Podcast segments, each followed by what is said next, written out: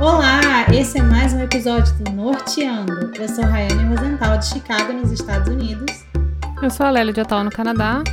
E eu sou a Larissa, do México. E eu sou a Carol de Lille, na França. Gente, estamos começando um novo quadro aqui no Norteando, o Conexão, onde vamos trazer pessoas de outros lugares do mundo para dividir com a gente suas experiências e contar um pouco da vida no país onde vivem.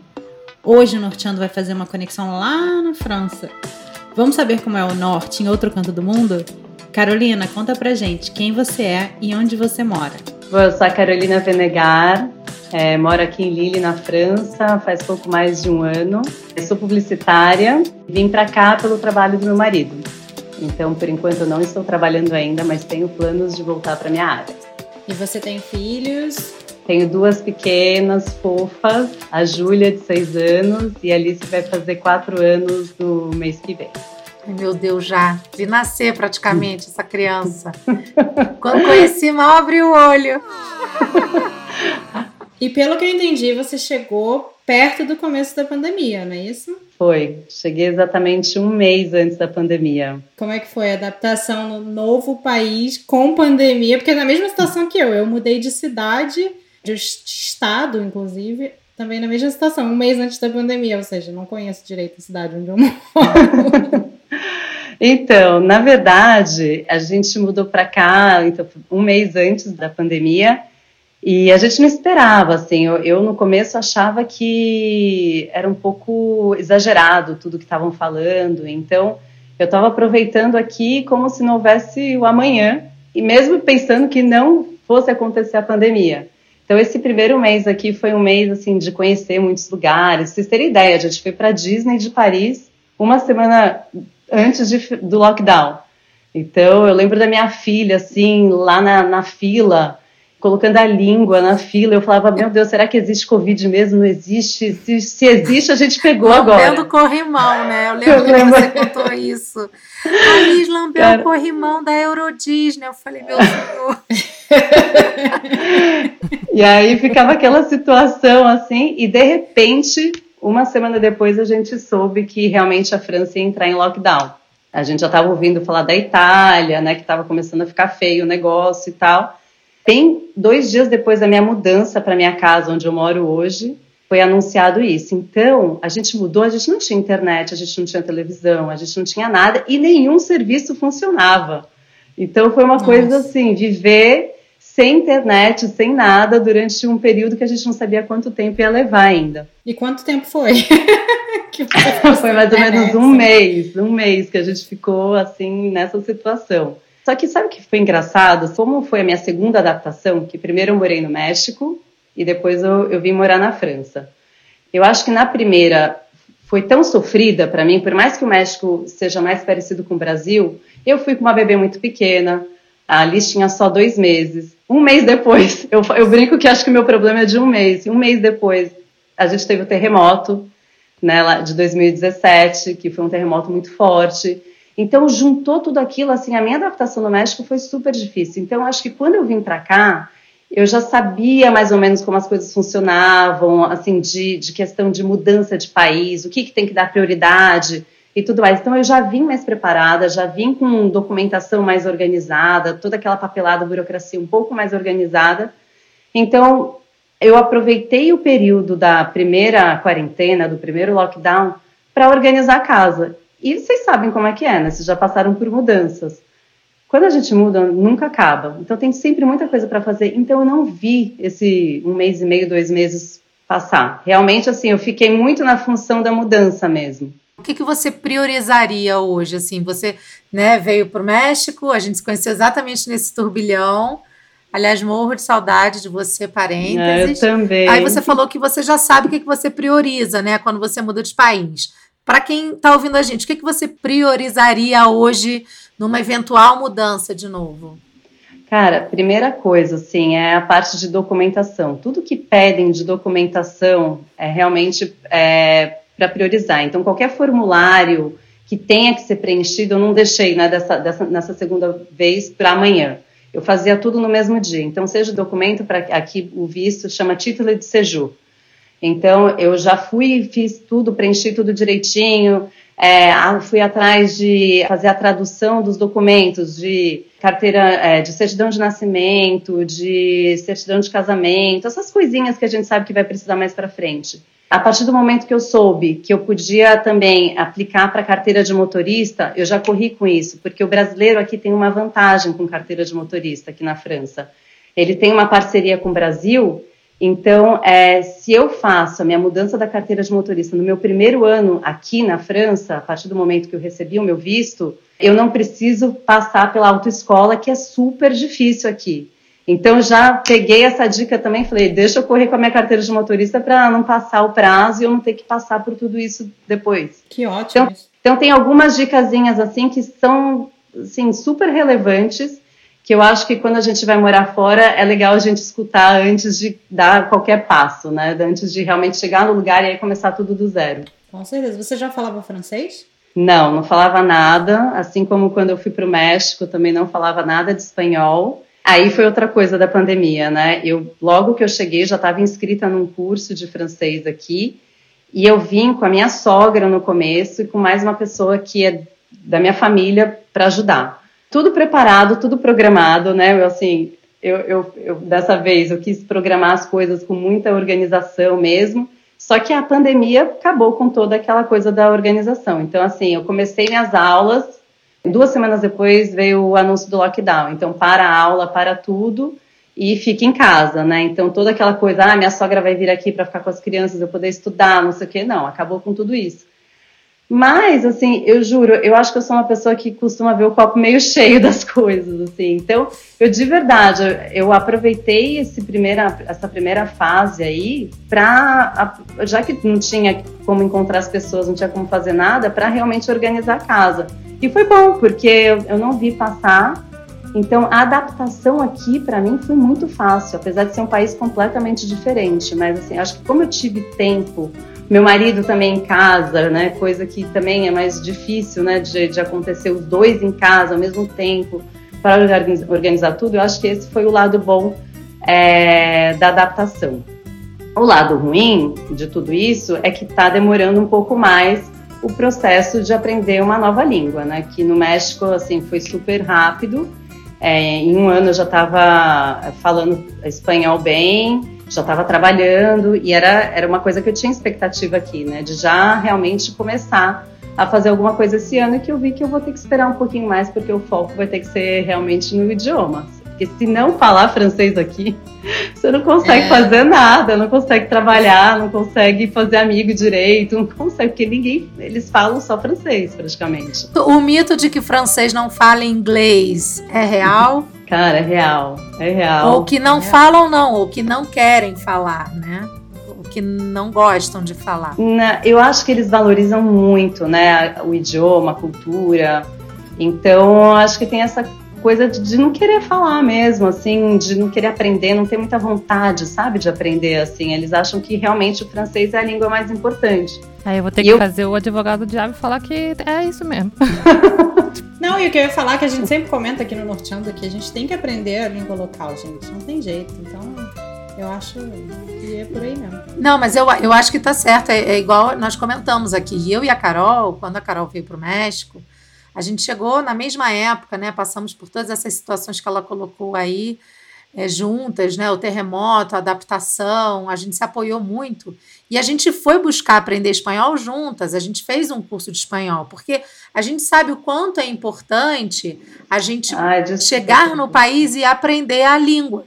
Então eu e a Carol a gente procurou estudar espanhol desde o início para não sair por aí porque é isso que você falou, Rai, do quanto é importante você sim aprender a cultura local, a, o idioma local, mas ter o inglês como um backup, principalmente num país em que o idioma é tão diferente do português, como é o caso da França. Eu imagino, por exemplo, quem vai para um país que, que ah, é China, China, né? Assim, Japão. Assim, Você, você ter a segurança de ter o inglês ajuda. Eu acho que se vira no inglês, na verdade. É, mas eu acho que assim, é, eu, eu acho que eu só vou realmente eu senti isso no México também. Você só realmente se sente parte do lugar se você fala o idioma do lugar. Assim, eu, eu é, para mim, é, eu não consigo me imaginar morando aqui ainda.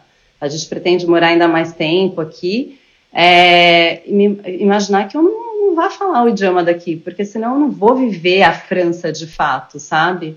Então, assim, essa Exatamente. coisa do idioma é uma coisa que eu acho importantíssima.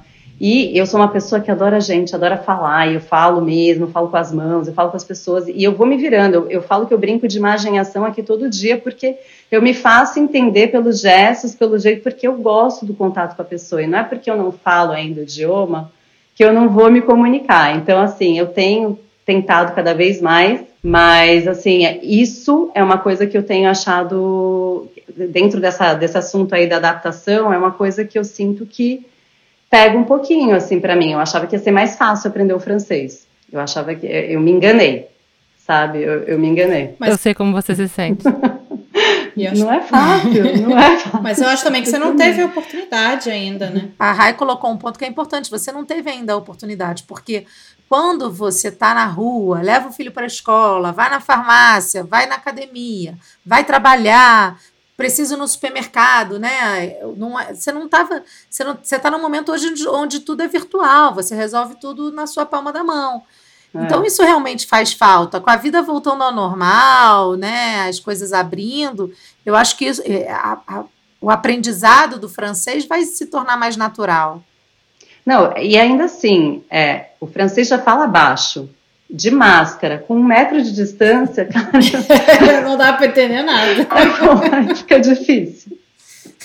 Gente, mas até eu que falo inglês, assim, normal aqui, às vezes com máscara eu não consigo entender, porque fica abafado. Não, e eles não me entendem, eu não entendo eles também. Ninguém, ninguém se entende. Não é só é. É, eu não entendo o americano, o Matt também não entende, eu não entendo o Matt, ele não me entende, ele não entende o cara que tá falando. É muito difícil é. com a máscara. Tá, aí vem a pessoa e tira a máscara pra falar. Não, não, não, pelo amor de Deus.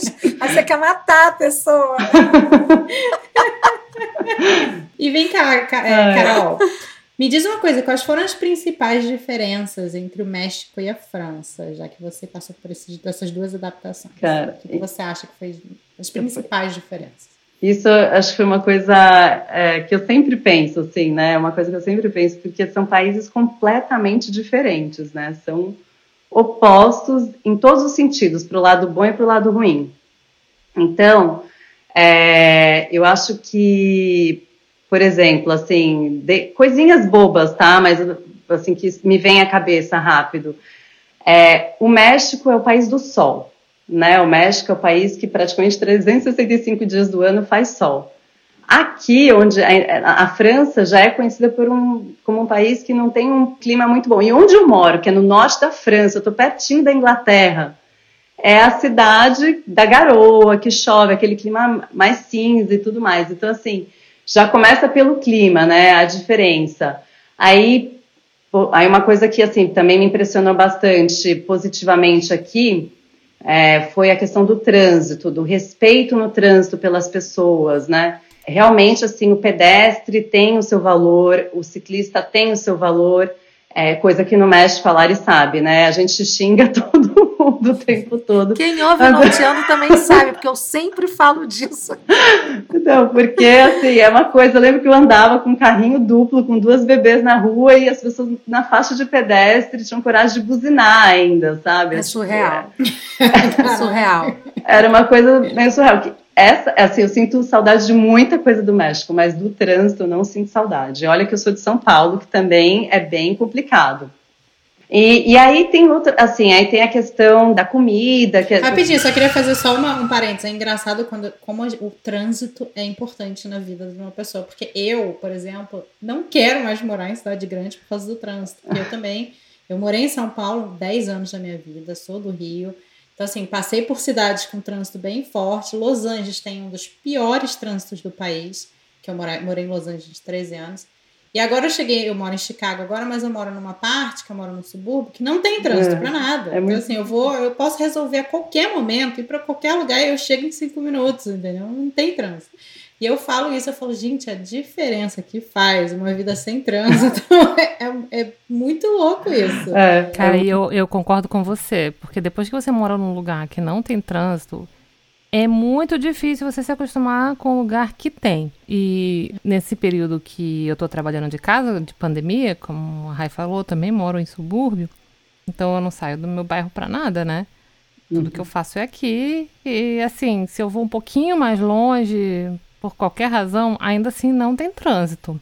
Quando eu trabalhava, quando eu trabalhava no escritório, antes de, né, do, da pandemia, do apocalipse acontecer em 2020, cara, eu pegava um trânsito que era enlouquecedor e você vai se acostumando, né? Você está acostumado com aquilo, você vive aquilo ali. É quando você Agora que eu não pego mais trânsito, não sei como é que vai ser depois. Porque aqui no México, a Carol concorda, não é nem só o trânsito, é a maneira como dirige. Uhum. É, não tem autoescola, gente. Eu já falei isso aqui. Você vai lá, preenche documento, pagou. Uma hora pergunta: usa as lentes? Não, acabou. Pegou Nem a isso me perguntaram. Então, assim, ó, tá vendo? Pode ser pior ainda. Então, assim, é, não tem como as pessoas dirigirem bem e de maneira organizada, respeitando as regras. É, depois que eu tirei a carteira de motorista no México, né, na verdade, você compra a carteira de motorista, praticamente. Assim, não é que eu comprei a carteira de motorista, que é assim que funciona mesmo. Tem autoescola, que nem a Lari falou eu comecei a entender melhor por que, que as pessoas não respeitam o trânsito e comecei a pensar, ah, então é por causa disso, não é necessariamente por culpa da, do, da pessoa que está dirigindo o carro, é porque realmente não tem uma. É o sistema, parceiro. Sistema, sistema. exato. Então, assim, eu também não sinto saudade do trânsito. Eu acho. É, e antes eu ficava pondo desculpa, ah, tudo bem, eu levo uma hora até o trabalho, mas não tem problema, porque aí eu uso esse tempo para ir falando no telefone com as minhas amigas, ouvindo rádio, ouvindo notícia. Cansa, mas, tem uma hora que cansa. Depois que você vive o contrário, que nem aqui também. Aqui também é como se eu morasse no subúrbio, né? Mas não é assim que eles chamam aqui. É mais ou menos isso, assim, se for comparar eu nunca levo mais do que 15 minutos para chegar em nenhum lugar. Então, assim, você consegue fazer muita coisa no mesmo dia. Você consegue realmente programar o seu dia, você consegue ser pontual, coisa que eu sempre fui bem né, indisciplinada com isso, com a pontualidade e tal. Isso é outra coisa que é bem diferente entre França e México também, que a gente estava falando sobre isso, a questão da pontualidade. Mas quando você mora num país onde as coisas são mais organizadas, você acaba entrando nisso, né? Então, eu hoje em dia não sinto saudade nenhuma do, do trânsito. Aqui, porque aqui você não tem a desculpa de chegar atrasado num lugar porque o trânsito estava ruim, né?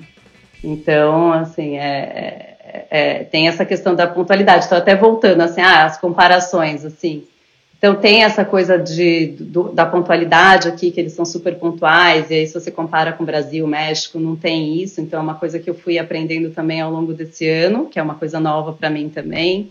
E tem também, uma, assim, eu acho uma coisa muito engraçada, assim, que é bem bobo que eu vou falar, mas, por exemplo, as crianças no México, eu lembro que saíam da escola impecáveis, assim, os cabelos maravilhosos, faziam tranças lindas, era tudo lindo, assim. E aqui todo mundo anda muito descabelado, assim, tipo, todas as crianças vão para a escola que parece que é o charme, assim, quanto mais descabelado, mais cheio de nó no cabelo, mais legal é. E, a, e, elas saem da escola desse mesmo jeito. E os, e os adultos também. No México, tipo, os homens usam aquele gel, assim, impecável, é né? formal. É. Não sai nada do lugar, aquela coisa assim. E aqui é o oposto. As mulheres escovadas, né, Carol? Escovadas, é. com ondas. Exato. Aqui, e aqui não. Aqui todo mundo é descabelado. O homem é sempre descabelado também. E mulher usa pouquíssima maquiagem, você mal vê, assim, tipo, gente com muita maquiagem, né? É, é, assim, tem, tem umas coisas que são diferentes, e eu acho que assim, o México é muito parecido com o Brasil, e aí aqui eu vi mais diferença, né? Assim, morando num outro país, assim, de, de, e eu adoro isso, adoro descobrir. Agora, uma coisa que é legal dos dois lados é que os dois países, México e França, entendem muito da sua cultura, né? Da sua história. E eu acho muito bacana isso também. Acho que os dois países têm, têm isso em comum também, quando se fala da própria cultura, história. É, o México me surpreendeu muito nisso, assim, de também todas as pessoas de qualquer classe social conhecem a história do seu país. É uma valorização da própria cultura e da própria história, que nós brasileiros, né, a gente sempre falava isso aqui, assim, a gente deveria ter como exemplo, né? E acho que a França mesmo, né, se você eu só fui à França uma vez, assim, mas a quantidade de, de museus, de centros culturais, de centros de preservação da memória, é, é, como aqui no México. Você tem muitos museus que contam a história de uma pequena região, de um pequeno povo indígena, é, e tem o Museu da Culinária, da Gastronomia, é, é muita cultura e uma valorização da própria cultura. Então, se você pergunta que feriado é hoje, o cara sabe que é nascimento de Benito Juárez, que foi um dos heróis, sabe? É, é muito impressionante isso, isso realmente impacta a gente. É, é verdade. Eu acho isso bem legal. Aqui nos Estados Unidos é assim também. Aqui também tem assim muito museu, muita cultura, principalmente nos lugares como Chicago, Nova York. Uhum. Tem muita história. Todo lugar que você anda tem uma plaquinha explicando a história daquele lugar. Eu fui agora há pouco para Savannah, na Georgia. Todo lugar que você vai tem uma plaquinha, porque a Georgia tem muita história nos Estados Unidos, né? Então tem sempre explicando quem é aquela pessoa, o que, que ela fez, qual foi a importância. E eu acho isso muito legal. Eu acho isso bem legal mesmo. E me diz uma coisa, Carol, como é que eles são com os brasileiros? Eles são receptivos? Olha, eu me surpreendi muito aqui também com isso, é, porque eu não, não, imaginava assim que ia ser tão bem recebida como eu fui. Então, só para vocês terem uma ideia, assim, né? Eu falei um pouco da minha adaptação, que a gente não tinha internet, não tinha nada. E um vice-presidente lá da, da empresa que o Ricardo trabalha ficou super preocupado com a gente e, assim, deu um jeito, né, porque não podia sair de casa por causa da pandemia, mas deu um jeito de emprestar pra gente uma televisão, porque a nossa TV ainda por cima era 110 e aqui é 220. Então, nem DVD ah, é? a gente não conseguia. Né? É, então, nem DVD dava pra gente assistir aqui, nada. Então, ele emprestou pra gente uma TV, um DVD, vários DVDs em francês, a gente assistiu e foi ótimo, assim. Ele também emprestou um monte de brinquedo para as crianças. Assim, ele tem cinco filhos. Ah, isso é outra coisa aqui da França. Tem muito filho aqui. Ah, é igual Aí, americano. Aí ele emprestou um monte de brinquedo para as crianças e ficava sempre perguntando se a gente precisava de mais alguma coisa. Assim, eu nunca esperava que eu fosse receber tanta oferta de ajuda, assim. Antes mesmo da gente vir para cá, também uma outra pessoa que a gente nem conhecia, que também era do trabalho lá do Ricardo, foi ver, é, assim, e chegou e falou assim: Olha, gente, eu vi uma casa que é aqui perto do trabalho, que pode ser legal para vocês morarem. Se quiser, eu vou lá na hora do almoço e vejo para você, tiro foto, não sei o quê. Então, assim, eu falei, gente, o francês, para nunca imaginei que fosse ser desse jeito. Então, assim, realmente é, a receptividade que a gente tem tido até hoje aqui dos nossos vizinhos, assim que a gente teve aquela abertura, né, depois do primeiro lockdown, que acho que o mundo acompanhou, que a França, né, talvez tenha aberto rápido demais as coisas. E a gente parecia que não tinha mais pandemia aqui, a gente realmente viveu sem máscara durante o período do verão. Não foi só na França, não.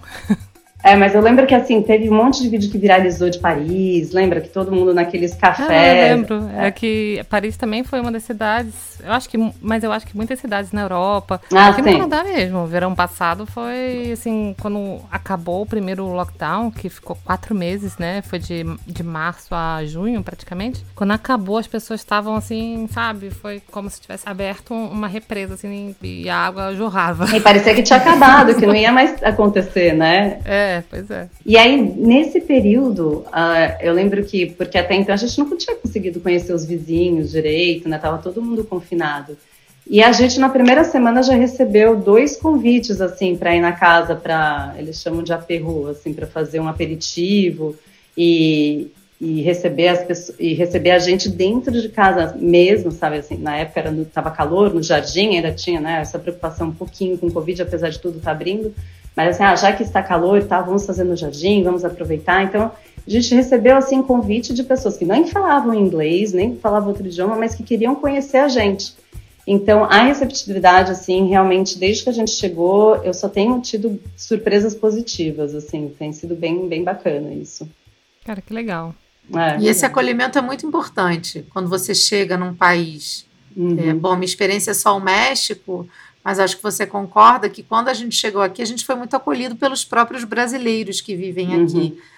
Você não é muito acolhido pelo mexicano logo do, do início, né? O mexicano é muito simpático, muito solícito, muito agradável, mas para que você vá à casa de algum deles é muito raro, né? Uhum. Então a gente teve esse acolhimento da comunidade brasileira que vive no México, não necessariamente dos próprios mexicanos ou até de estrangeiros, né, de outros países, né?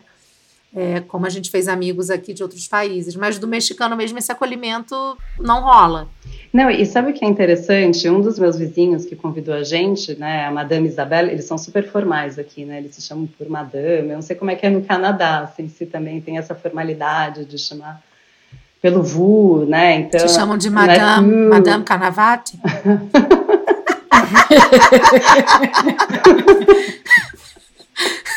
Sei lá, em algum lugar, algum um departamento público, assim, departamento. Madame Canavati. Eu acho muito engraçado. Madame Canawati. É tudo bonjour, madame. Tudo é madame aqui pra mim. Ah, eu só quero ser madame agora, querida. Cansei da vida de playback. Ué, é melhor que senhora, eu acho. Não. Eu gosto de Mas sabe que é, ninguém, ninguém nunca fala, nem, nem. Nossa, nunca ouvi falar em francês aqui, pelo menos no Quebec, assim, como existe a palavra mademoiselle, mas ninguém fala. Ninguém. Nunca perguntou. É madame mesmo, é o que eles falam. Aqui eu já ouvi, assim, assim chamam para é, eu já ouvi assim, até não é muito costume né, chamar mademoiselle para criança, mas eu já ouvi as minhas filhas sendo chamadas de mademoiselle. É, é engraçado isso. Mas assim, né? eu acho que não para adulto. É. E eu acho que mais informal. Eu acho Ah, mais, deve ser. eu acho mais informal. Eu acho que as pessoas já, já vão logo.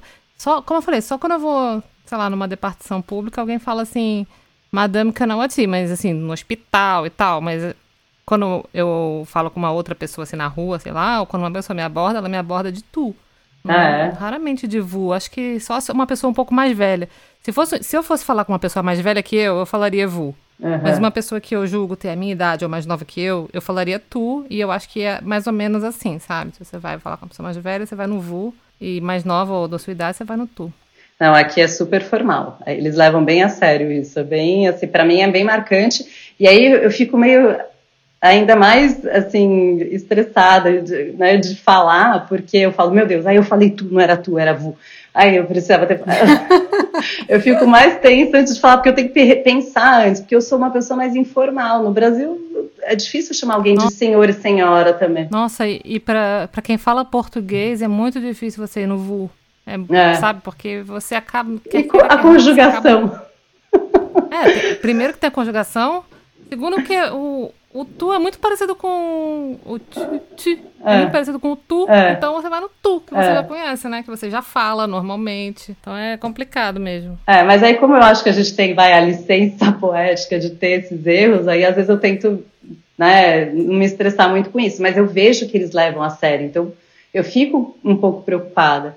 E aí, um dos casais que chamou a gente para comer esse aperro na casa, assim, acho tão, né, très chique, assim, as coisas, era Muito só chique. um aperitivinho, mas, né, o jeito que fala, o jeito que convida, né, tem essa formalidade, assim, que por um lado é legal, Chegou por uma outro nem cartinha tanto. para você? Chegou uma cartinha? Não, ela me encontrou na rua, ela me chamou na rua, Ah, tá.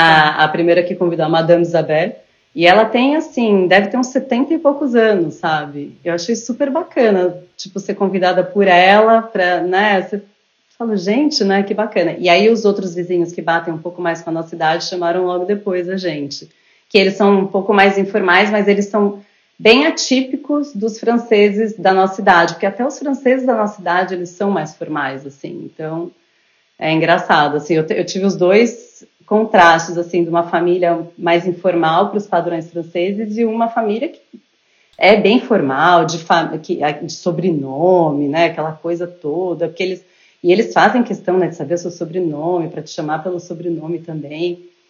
E, gente, eu já sou péssima para decorar o nome das pessoas, ainda mais sobrenome, cara. Tá, tá difícil.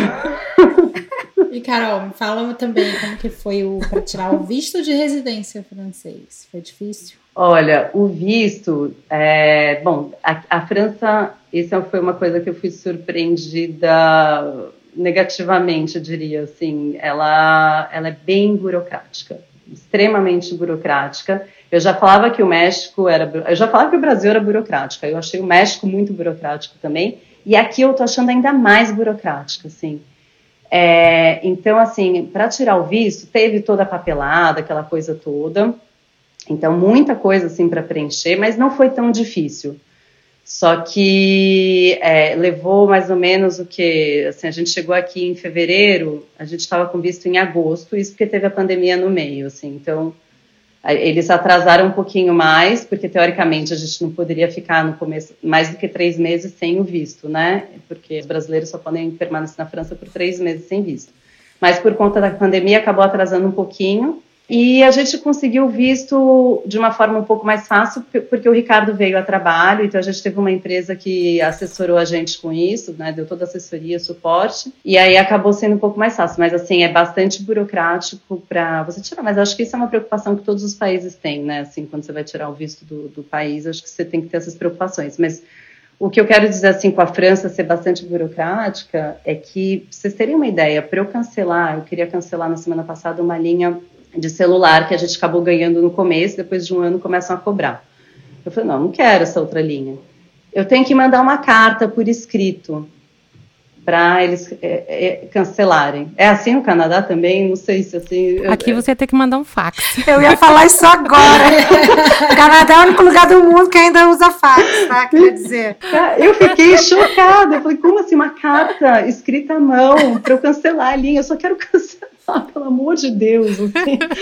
tipo, não, usei essa linha, eu ganhei porque o pacote era assim quando eu fiz, eu não quero. Não, tem que mandar uma carta. Aí sabe o que aconteceu? A mulher falou assim, me convenceu, depois eu liguei de novo, falei, não, realmente é isso, eu preciso mandar uma carta, porque eu fui pessoalmente na loja, né, falar, porque não é possível. Aí eu liguei de novo, ela falou assim: olha, se você ficar mais um ano com essa linha, você não paga nada nesse um ano. Eu falei: quer saber? Vou cancelar esse negócio lá no ano que vem. Eu não vou, você pode ficar um ano de graça com ela. Eu adiei o meu problema para o ano que vem, porque eu falei: não é possível, vou ter que escrever uma carta e no correio, deixar lá. Eu acho assim, umas coisas que eu falo: como é que pode, né? A gente está avançando em tanta coisa e tem umas coisas que você parece que volta para trás. E então aqui é, tem muito, assim como no México, né, que eu achava que tinha muita coisa do papelzinho, aqui tem muito essa coisa, então é a carta. Eu recebo semanalmente, juro, um monte de propaganda, sabe, um monte de panfletos, assim, juro, sem brincadeira. Eu acho que eu recebo uns 10, 15, coisa que eu achava que, ah, aqui por, aqui por ter uma preocupação com o meio ambiente, não sei o quê, eu achava que eu não ia ver isso aqui. Então tem algumas coisas assim Aqui que. também tem isso. Aqui também tem, nos Estados Unidos chega muito. É, eu preciso colocar lá na, na minha caixinha de correio para não receber, porque é muito, eu fiquei muito chocada com isso, que no Brasil e no México eu não recebi essa quantidade de. Eu não recebo de... nem conta aqui direito, tudo é, é, pelo aplicativo no México. Isso é uma grande vantagem aqui, né? Você resolve muita coisa por aplicativos e etc. Eu não recebo folder, não. Tô me sentindo até excluída. Aqui o meu marido comprou uma plaquinha, né? Eu nem lembro como que é em francês, não ia te dizer. Ele que sabe, que ele sempre fala em francês, mas que é tipo é. no junk mail, né? Aí o cara já não coloca. Eu não sabia sabia nem que podia fazer isso. Eu vou, vou dar uma olhada. É. Em casa chega muito. Eu comecei a observar andando na rua. Depende um pouco. Quando é o carteiro que deixa e ele vê esse negocinho, aí ele não bota. Mas nem sempre é o carteiro que coloca, sabe? Às vezes é uma pessoa paga pela empresa que, que tá fazendo lá, a né? publicidade né? e ela tem que entregar não sei quantos panfletos, entendeu? Aí ela, aí ela não tá nem aí, ela vai encher outra coisa de panfleto. É uma Mas... produção de lixo desnecessária, né? Porque às vezes você nem lê aquilo e joga fora. Eu nem leio, eu jogo fora direto. Aliás, aqui em Ottawa eu ainda não vi, mas lá em Quebec tinha um negócio que é uma sacolinha. E nessa sacolinha vem um monte desses panfletinhos e é, às vezes é o jornalzinho do, do, supermercado local, que tem as promoções da semana. Tem, é uma sacolinha que vem um monte de coisa, sabe? Das lojas do seu bairro e os panfletinhos com cupom também, que você pode recortar e você vai comprar um negócio, você compra com um cupom. E aí eles botam tudo numa sacolinha e também às vezes colocam ou na porta do seu prédio ou no, na sua caixa de correio. Mas aqui uhum. em Ottawa ainda não vi desde que eu vim morar aqui. E esse daí é uma empresa que coloca a sacolinha. Ah, lá em Los Angeles tem esse negócio de sacolinha. É, eu já vi esse negócio de sacolinha. É, a da sacolinha é uma empresa que coloca, hum. mas assim, não é diretamente na sua caixa de correio às vezes. Quando eu morava em prédio, morava em Montreal, morava em prédio. É, a sacolinha ficava na, na porta do prédio. Aí você podia fazer o que você quisesse. Mas quando vem aquele monte de, de coisa trash na, na sua caixa de correio, hum. é um saco. Jura, Você pode coisa. botar lá o, o, o adesivinho assim, né? Se for carteiro, ele não coloca. É, porque é engraçado, assim, é, eu não sabia que aqui tinha essa mania do papel ainda, né? Eu fui bem, eu fui muito surpreendida com isso, assim. Eu falei, caraca, né? O que aconteceu? Eu, parece que eu voltei no tempo, né? Antigamente que eu recebia esse bando de panfleto em casa. E aí eu descobri, faz duas semanas, que existe um aplicativo que você consegue ver todas as promoções, todos os, esses, esses folders que você recebe em casa, você pode não receber mais colocando essa plaquinha. E aí você verifica tudo pelo aplicativo. Eu falei, bom, muito bom, porque aqui tem muito essa coisa assim da realmente de programa de fidelidade, toda. Eu sei que no mundo tem muito isso, ainda mais nos Estados Unidos, acho que Canadá também, mas é, aqui tem muito essa coisa do compre e ganhe, da promoçãozinha, do, do da raspadinha, coisas que eu, eu não estava mais tão acostumada a ver, assim, sabe? Umas coisas que parece para mim que é mais do passado. E olha que eu, eu sou publicitária, né? Então a gente já estava migrando tanto para o digital, para o digital, e aqui eu vejo que tem uma necessidade do físico ainda, sabe? Dessa coisa. Então eu, eu acho que eu acho que deve ser parecido com o que acontece aqui nos Estados Unidos, porque os Estados Unidos têm umas coisas que são tradicionais e eles não mudam, não adianta. E tem muito a ver também com os idosos, sabe? Os idosos estão acostumados com, aquel, com aquilo, então não, eles não mudam já para não dificultar, né? Eles, muitos não usam computador, muitos vão ao correio, é. vão ao banco sabe? Apesar de que você pode fazer tudo é, automático, eles ainda preferem que tenha o um papelzinho, o um selinho, ir no banco, ir no, entendeu? Faz então sentido. pode ser que seja por conta disso também, que nos Estados Unidos tem essa tradição por conta dos idosos, principalmente. E eu descobri que aqui também tem umas coisas que eles simplesmente não deixam de fazer em papel, eu não sei porquê. E normalmente é coisa de banco. Eu tenho alguma razão, mas tipo assim, eu já pedi uma vez que assim, ah, eu não quero que mande, sei lá, o boleto da minha taxas, né, do meu imposto de renda em papel. Aí a mulher falou, não, esse aí vai chegar na sua casa em papel. Não, não dá para não fazer isso, assim, mandar só eletrônico. É, mas, é, mas tudo que é oficial é, tem que ter papel. É, é aqui também. É imigração. É bem assim. E eu acho que tem muito sentido, faz muito sentido isso que você falou dos idosos, né? Até porque a França é um dos países com maior expectativa de vida, né? Então tem muito, muito idoso mesmo, né? Acho que realmente pode ser uma coisa meio difícil de mudar, né? Então, realmente, tem que ter o um respeito por eles também, né? A gente tem, ah, tem que ter. Certeza, tem que ter a paciência. Eu, eu admiro, chegaram antes, eles estão aqui é, antes gente. Eu admiro demais, assim. Eu, eu falo, eu fico impressionada. Eu vejo aqui, o que eu vejo de idosos fazendo viagens e de trilha, né? Esses randonês que eles fazem, que eles chamam, é, de bicicleta. Gente, assim, idosa mesmo, sabe? Fazendo essas coisas. Eu falo, eu quero ser assim. Eles são ativos. Aqui nos Estados Unidos também. Você vê os idosos sozinhos no meio do mato, fazendo é que não sei o que. É muito, é muito interessante é isso, muito cara. Legal. É muito legal. Eu falo, é quero bem... ser assim, minha meta. É, pois é, eu acho massa. Eu tava mostrando pra minha mãe essa semana que falei, olha lá, velhinho no meio do mato sozinho. Minha mãe ficou horrorizada. É. é muito, é muito legal, é muito legal. Eu, quando no verão que a gente teve mais oportunidade de viajar, assim, eu vi bastante isso, assim, de bicicleta, assim, de mochilinha nas é. costas. É. Você vê que tava, tipo, indo de um lugar para o outro, explorando e tal. Eu falei, gente, incrível, incrível. É muito legal isso, eu também gosto disso. A minha, a minha sogra, não é que ela seja idosa, né? Ela tem 75, acho. Ela é idosa, amiga. É, idosa. Não, idosa, mas é porque. Ela, é, ela não, é, não é o estereótipo da velhinha, mas ela é uma pessoa idosa. Ela é idosa, ela é idosa. Mas ela vai falar isso pra ela. Ela tá correndo maratona, é anda de bicicleta, ela leva a bicicleta, ela viaja para os Estados Unidos assim, com a bicicleta, sabe? Tipo. É porque é uma concepção, é, é uma má concepção essa de você dizer assim, que a pessoa é idosa e você já imagina assim, Exato. sabe, uma velhinha de bengala que é, tem dificuldade de andar e não é assim, cara. Pelo amor de Deus, né? Ela é uma idosa é. ativa. Mas é, é uma idosa ativa. Aquela velhinha do piu-piu, sabe?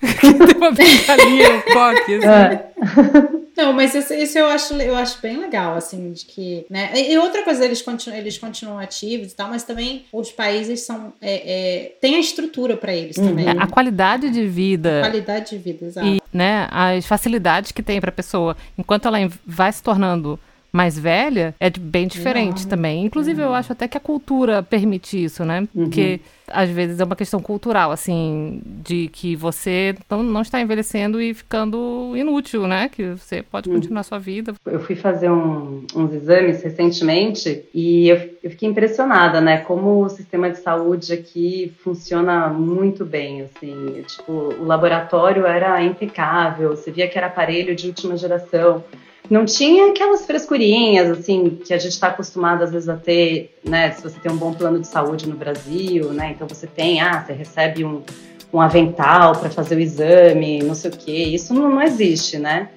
Eu fiquei muito feliz de ver assim que aquele serviço que eu estava recebendo de saúde era para todo mundo, né? Para qualquer pessoa que mora aí, aqui, independente da, né, de, de classe social, ela recebe o mesmo serviço de qualidade de saúde que eu estava recebendo ali.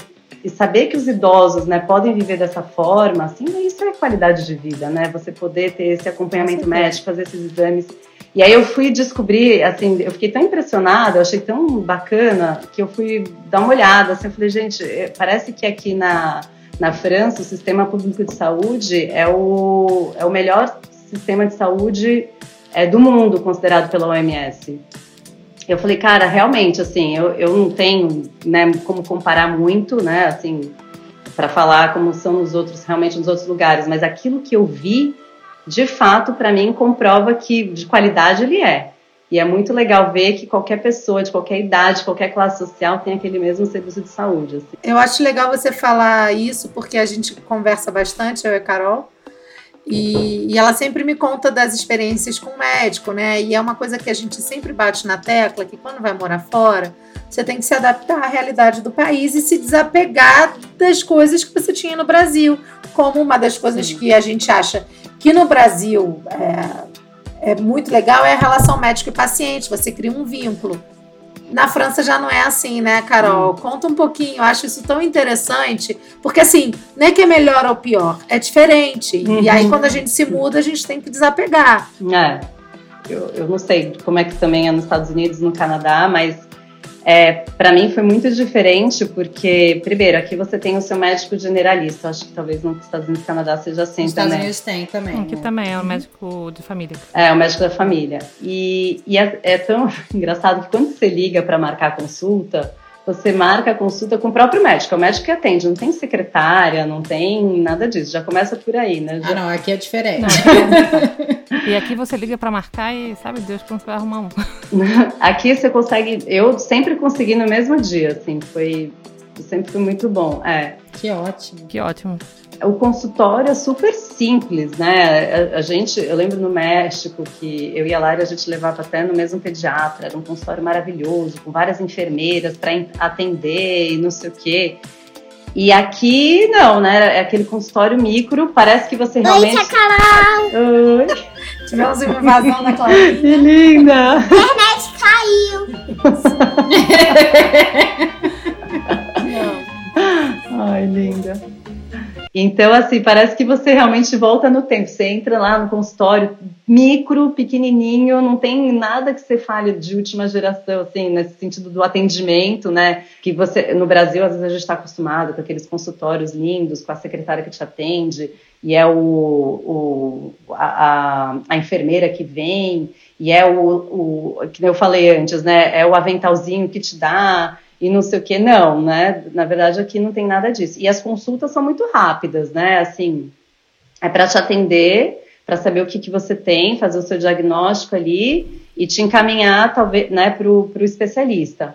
Ou para fazer um exame, ou para fazer alguma coisa assim.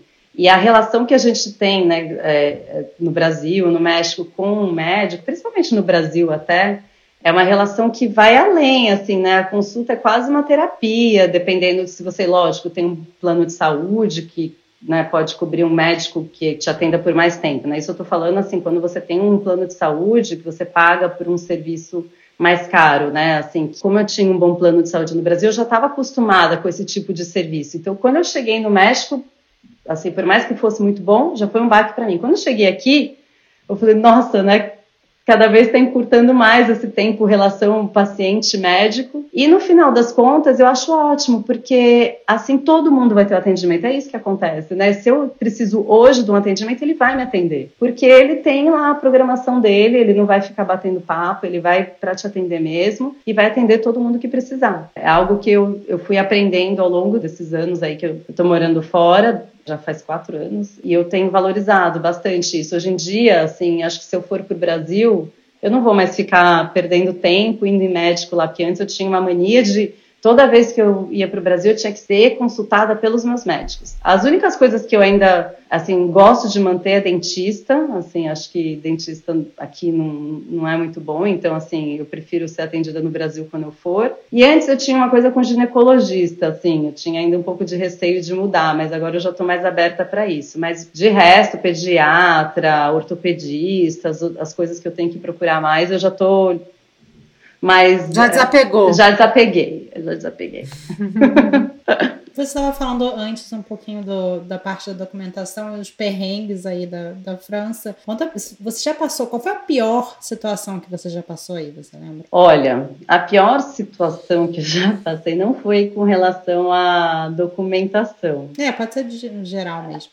É, foi eu comentei, né, que eu tinha esse encontro aí com a, com a Madame Isabela aqui do lado e tinha essa questão do, do horário, né, e tudo mais, que eles já tinham me avisado, olha, na França são super pontuais, então, assim, tem que chegar no horário, não sei o quê, e eu tinha essa preocupação, né, eu falei, meu Deus do céu, não posso atrasar de jeito nenhum. Então, eu fiz, né, toda a programação, comprei as flores, o vinho, né, para levar, né, para fazer todo aquele ritual, né, para não, não fazer feio. Eu falei, não, vou, vou fazer bonito, chegar lá fazendo bonito nesse convite. E aí, cara, na hora que a gente estava saindo de casa, é, tipo, começou a vazar água aqui em casa. Tipo, tinha dado um problema de infiltração, não sei o quê. Bem na hora que eu tava saindo, assim. Eu falei, meu Deus do céu, eu não posso chegar atrasada nesse primeiro encontro, eu não vou nem saber me explicar como é que vai ser isso.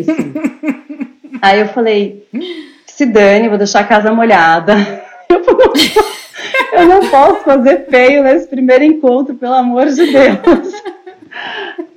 Aí deixei, na época minha sogra ainda estava aqui, eu falei, vou deixar as meninas aqui e vou para lá, né? Vou lá para minha vizinha, tá? fingir que nada está acontecendo, né? Vou chegar lá super, assim, fina.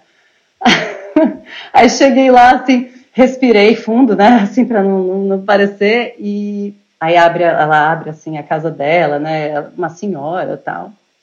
E já começou assim, eu já olhei e falei, eu vi o marido dela de camisa, um pullover assim e calça social. Eu olhei para o Ricardo assim, o Ricardo estava de bermuda. Eu falei, bom, acho que a gente já começou talvez errando um pouquinho. Assim, aquela insegurança de começo, sabe? Quando você está ainda chegando no país. Eu falei, que isso é besteira, na verdade, mas eu queria fazer bonito ali.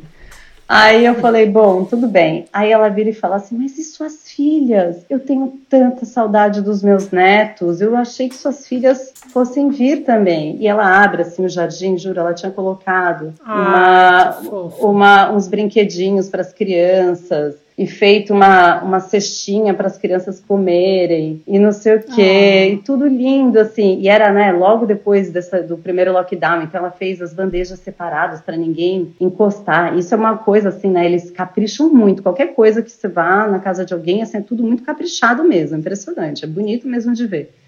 Aí eu falei, ela falou, ai, elas não podem vir. Eu falei, mas elas nem tomaram banho ainda, né? Tipo, estão tudo. Não, tava uma zona e a casa alagada, aquela coisa.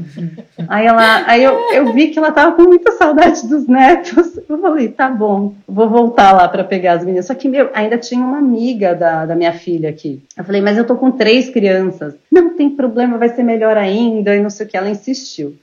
Só que eu não preparei as crianças antes, né? Eu não dei banho, não dei comida. Cara, elas chegaram na casa da, da Madame Isabel, juro. Família.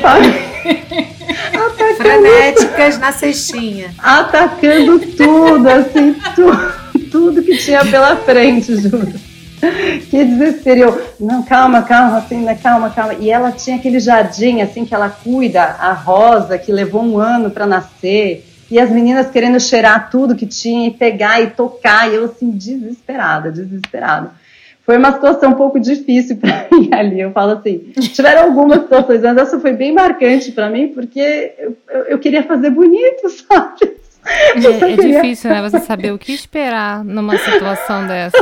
Porque você é nova, você não conhece a pessoa, você não conhece a cultura, você tá naquela, sabe, naquela saia justa ali de fazer bonito e tentar entender qual é a expectativa do é. anfitrião. É, e sem falar o francês, na mímica, aquela coisa sem toda. É, sem saber se comunicar direito.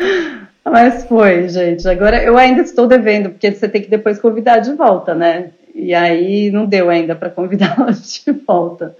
Mas eu estou aqui me preparando para, assim, depois que a gente passar desse terceiro lockdown que a gente está vivendo, ver se dá para convidar ela depois para vir aqui e fazer, assim, no capricho, bem bonito, para ficar com uma impressão boa, porque ali foi punk, assim, juro, eu tinha feito tudo, eu já tinha até escolhido tudo antes, tudo, assim, a flor perfeito, vinho para levar, tal, tá, Nem tudo é como a gente planeja.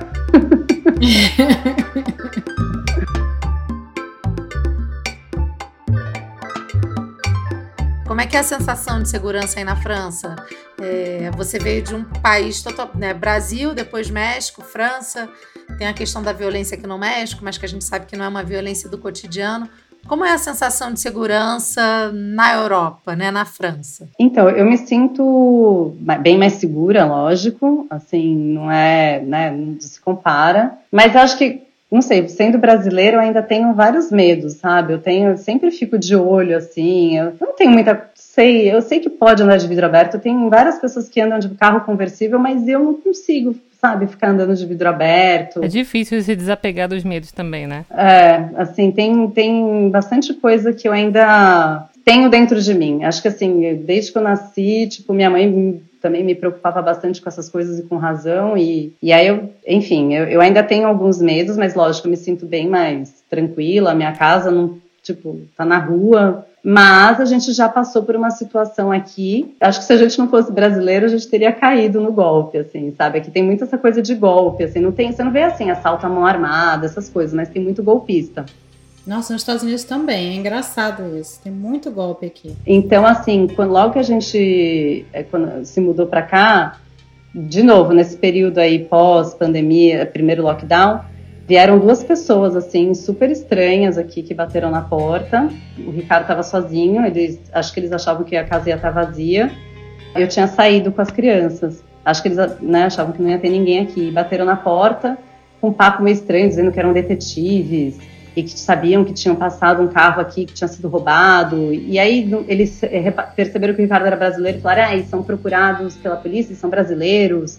E então vai vir a polícia aqui depois hum. E para falar com vocês e não sei o quê. E assim, uma cara meio mal encarada tal. Aí, enfim, o Ricardo, aí o Ricardo, ele falou: "Você tá sozinho em casa?" Aí o Ricardo: "Não, minha mulher tá aqui." Sabe assim, aí, tipo, o Ricardo foi ligeiro nessa coisa porque acho que eles estavam querendo, tipo, dar um jeito de entrar na casa para furtar mesmo, assim.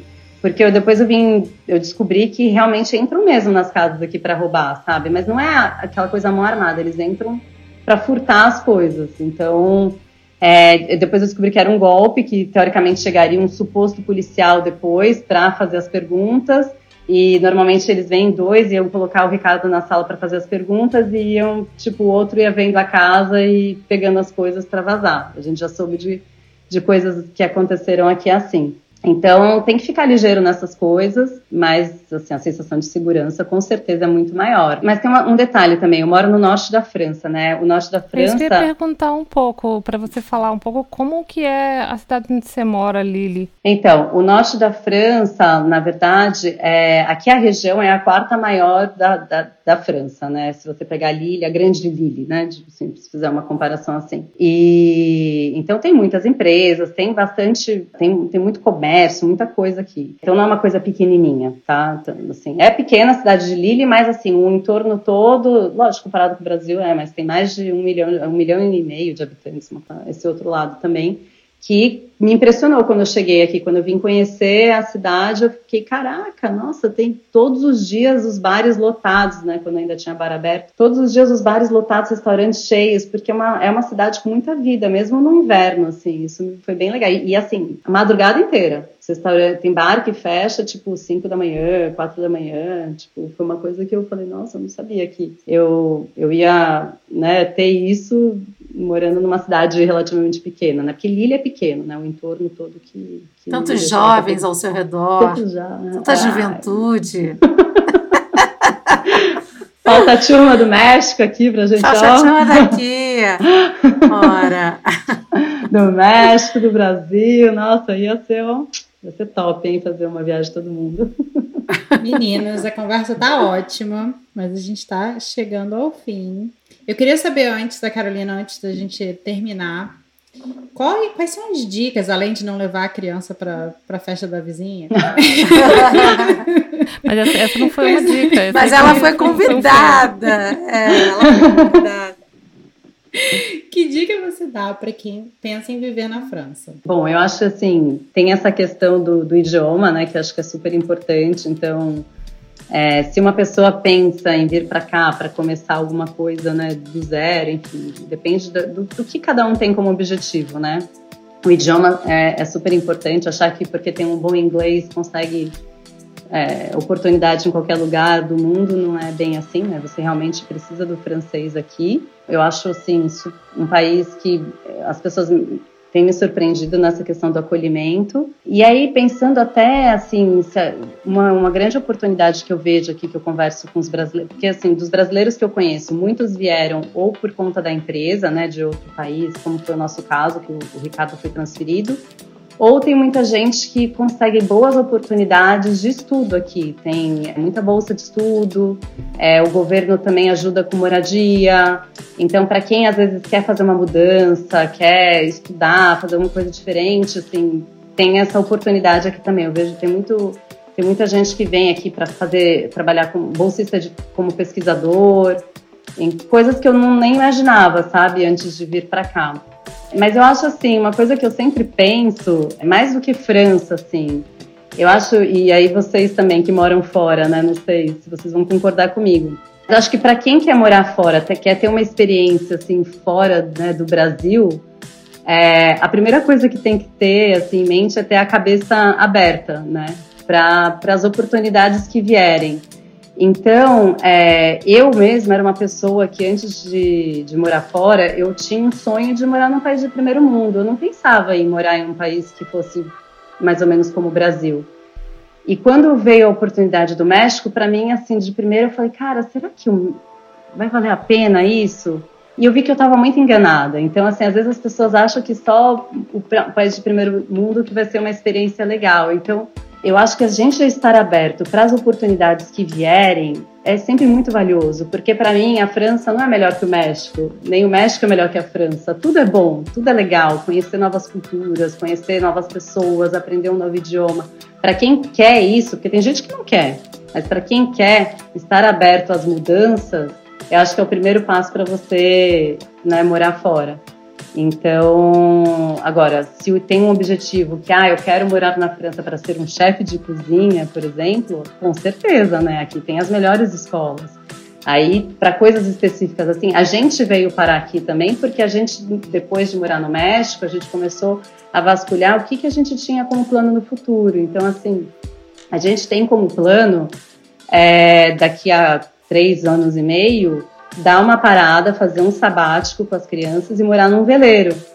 Então, é, a gente viu, descobriu que aqui na França, muitas empresas, eu não sei nem se isso é lei mesmo, mas depois de três anos de trabalho, você pode tirar esse ano sabático e depois você tem a garantia do seu emprego quando você volta. Então foi uma coisa também a mais que, então assim, no nosso caso, a França nos chamou muito atenção porque a gente gosta da cultura, a gente sempre gostou. É, a gente adora barco e aqui estão os melhores estaleiros, as melhores, né, os melhores barcos vêm daqui. E tem essas facilidades que a gente viu que a gente podia ter com um trabalho né, com um trabalho que ou eu consigo agora, ou, ou, com o próprio trabalho do Ricardo. Depois de três anos, a gente pode dar essa parada e depois voltar para cá e ter essa garantia, porque quando a gente tem filho, a gente ainda tem mais preocupações. Então, assim, eu não sei se eu respondi exatamente a sua pergunta, eu acho que eu fui um pouco longe com tudo isso, mas assim, eu queria muito falar que assim, acho que o primeiro passo para quem quer morar fora, assim, a primeira coisa é ter a cabeça aberta e ver as oportunidades que podem vir.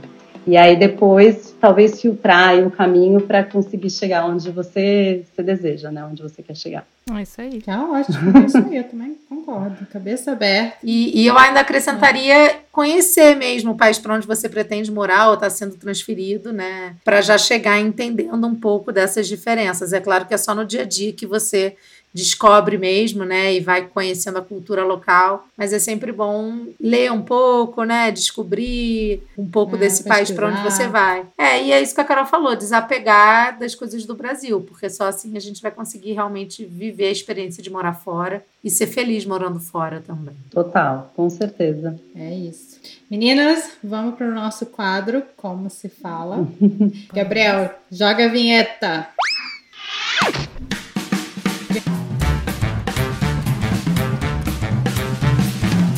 Primeira palavra, a Carol vai falar o, o francês no lugar da Lélia.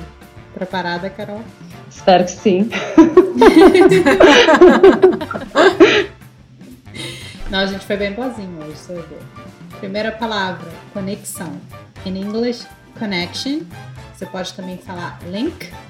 Você pode também falar layover, layover é mais para viagem mesmo de avião. Em espanhol, conexión. En français, connexion. Tá vendo? Facílimo. Tô- A segunda palavra e última. País. In English, country. Em espanhol, país. Né? E aí com o artigo El País, como o nome do jornal aqui. Muita gente conhece. En français, pays. O Bonitinho. francês é é sempre, né, o mais bonito, enfim. Gente, é isso. Adorei. Carol, muito obrigada. Muito obrigada, Adorei Carol. saber um pouquinho da França. Adoro. Eu fui à França uma vez na minha vida só. Morro de vontade eu nunca de fui, mas eu morro de vontade. Eu só fui uma vez Lindo. também. Ah, Eu adoro receber, podem vir. A minha casa Ah, está de ótimo. portas abertas. Não convida muito que a gente sai com O norte da França tem muita coisa legal também. Nosso E- plano Ah, esse ano foi- por água abaixo, né, amiga? Que o- a Ai, ideia era uma Eurotrip, mas não rolou. Ah, mas vai rolar, se Deus quiser. Vai dar tudo Se certo. Deus quiser. Uhum. Aí quando, quando rolar, vai outras duas aqui também. Vai, vai todo mundo, a gente vai aproveitar muito, tem muita coisa. Obrigada. Gente, muito obrigada. Segue a gente nas nossas mídias sociais, arroba norteandopod. E manda um e-mail, fala com a gente, conta suas experiências, faz pergunta. Nosso e-mail é contato, arroba norteandopodcast.com. E é isso, meninas. Obrigada. Até semana que vem. Um beijo. Um beijo, obrigada, Beijo. gente. Até a próxima. Foi ótimo, adorei. Beijo, Tchau, amiga. tchau. Beijo, tchau, tchau.